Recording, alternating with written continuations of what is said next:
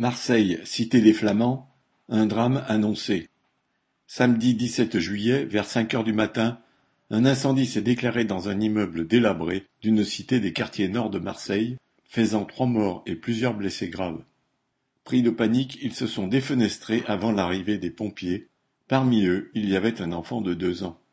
Situé dans la cité des Flamands, un ensemble HLM dont la réhabilitation a commencé en 2005, cet immeuble de 140 logements devait être partiellement détruit. La plupart des locataires ayant déjà été relogés, il n'en restait plus que treize, tandis que les 90% restants du bâtiment étaient progressivement squattés.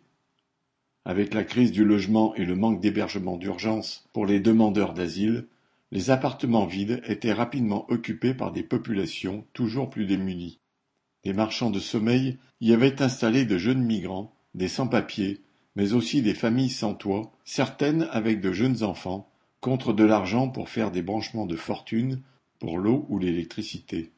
Quant aux derniers locataires, ils se battaient pour être relogés décemment, mais leur bailleur social, Très Habitat, présidé par Lionel Royer-Perrault, maire LR du cinquième secteur de Marseille, ne leur avait proposé que des logements qu'il qualifiait de pourris.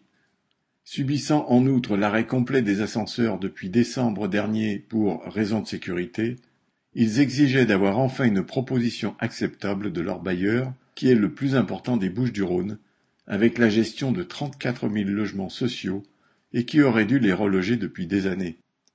En avril 2021, se sentant totalement abandonnés, ils avaient encore manifesté devant les locaux de 13 habitats en faisant venir la presse locale.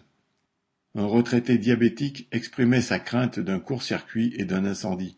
Une mère de deux adolescentes racontait son calvaire de devoir monter et descendre à pied les étages plusieurs fois par jour pour accompagner ses filles alors que le trafic de drogue et la prostitution envahissaient le bâtiment.